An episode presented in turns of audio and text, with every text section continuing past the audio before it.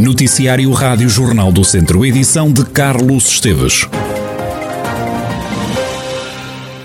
Está apresentado o dispositivo especial de combate a incêndios rurais. No caso do Distrito de Viseu, há novidades relativamente aos planos dos anos anteriores, como refere a Rádio Jornal do Centro Miguel Ângelo David, comandante operacional distrital de Viseu. Desde logo tem aqui uma novidade que é no âmbito da cadeia de processos de pré-supressão e supressão e socorro, para a análise e comunicação do risco, a possibilidade do pré-posicionamento de meios, os conceitos para o ataque inicial e ampliado, os rescaldos, a extinção e o restabelecimento da segurança.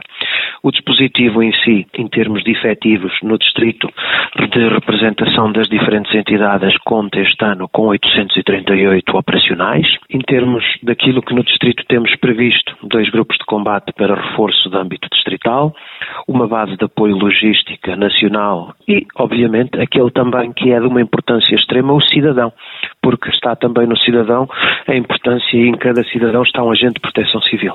O comandante operacional defende que o sucesso deste plano depende sempre do número de focos. Também o Presidente da Federação Distrital de Bombeiros, Guilherme Almeida, se referiu a este plano, vê no número de fogos e nos primeiros minutos de combate aos incêndios fatores decisivos para o combate aos fogos.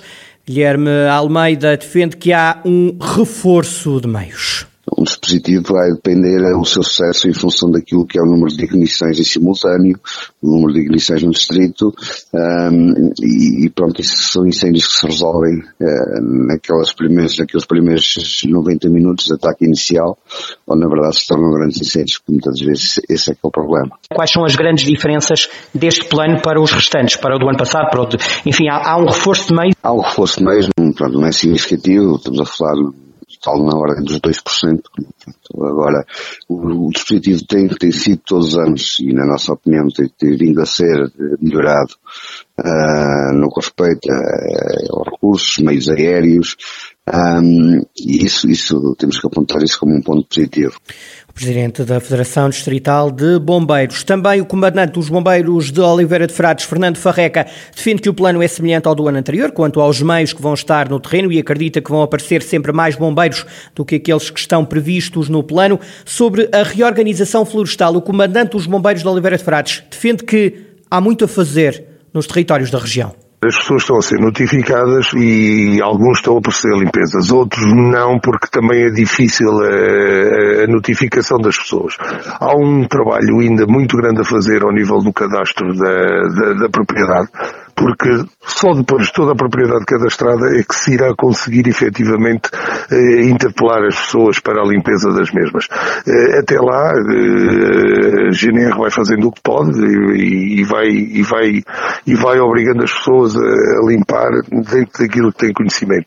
Eh, mas ainda há muito caminho a percorrer, há muito caminho a fazer eh, ao nível da, da, da reorganização florestal eh, no nosso distrito. Fernando Farreca, comandante dos bombeiros de Oliveira de Frates.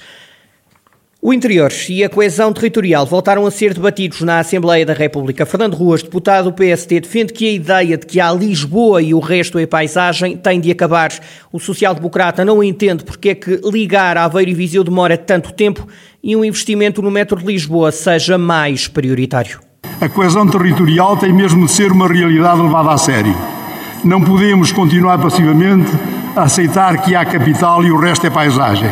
Mas é esta posição que agentes do interior vão interiorizando e assimilando. Quando se afirma que se vai dar prioridade à ferrovia, é necessário confirmá-lo com atos, pois não se pode entender que o custo de uma eventual ligação Aveiro-Viseu linha da Beira Alta seja considerado extremamente elevado e por isso exigir estudos e mais estudos para tomar uma decisão, mas ao mesmo tempo decidir colocar rapidamente em obra a circular externa do metro de Lisboa com custos semelhantes. Fernando Ruas voltou a referir a urgência das obras no IP3. O social-democrata fala numa estrada que faz lembrar países de terceiro mundo. O mesmo se diga também das dificuldades encontradas para obter, por exemplo, uma decisão favorável em autoestrada entre as duas cidades mais populosas do interior. Refiro-me a Viseu e Coimbra. Trata-se de uma via onde circulam diariamente dezenas de milhares de viaturas em condições perfeitamente idênticas àquelas que encontramos nos países subdesenvolvidos.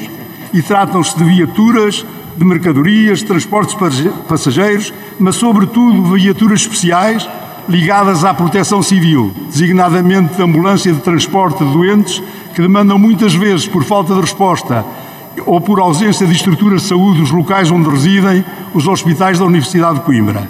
Há aqui um contraste absoluto quando vemos o emaranhado de troços existentes nas duas áreas metropolitanas, em que duas conhecidas autoestradas quase se tocam. Presente nesta sessão esteve também João Azevedo, deputado do PS e agora candidato socialista a presidente da Câmara de Viseu, em jeito de resposta a Fernando Ruas.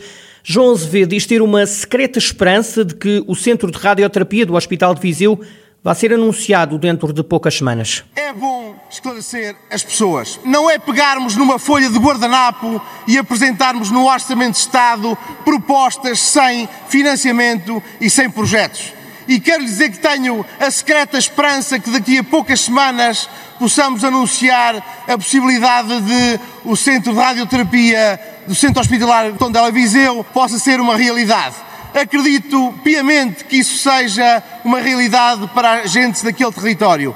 Mais uma vez, falar naquilo que é a política do passado, da política daqueles que nada fizeram para que o interior tivesse mais investimento e as políticas do presente e do futuro de gente que quer fazer mais e melhor pelas pessoas. O candidato à Câmara de Viseu pelo PS defende o fim das portagens. João Azevedo quer que vigore o princípio do utilizador não pagador. Eu não tenho dúvidas nenhumas que o Governo vai cumprir aquilo que foi deliberado na Assembleia da República. Diria mais, diria mais, temos que ir mais longe do que isso. Este governo e o anterior governo já deram passos claros para que aquelas regiões do, do país fossem mais competitivas. Mas temos que ir para o princípio da, do utilizador não pagador. Ou seja, temos que ir até ao fim da fileira para que nós possamos circular naquelas autoestradas sem pagar portagens. E isso é fundamental para o país e para as regiões. João Azevedo, deputado socialista, num debate sobre o interior no Parlamento. Numa candidatura com Fernando Ruas e com João Paulo Gouveia à Câmara de Viseu, era o ideal, defende Leitão Amaro. O ex-secretário de Estado do PSD fala das características dos dois sociais-democratas na edição desta semana da Conversa Central.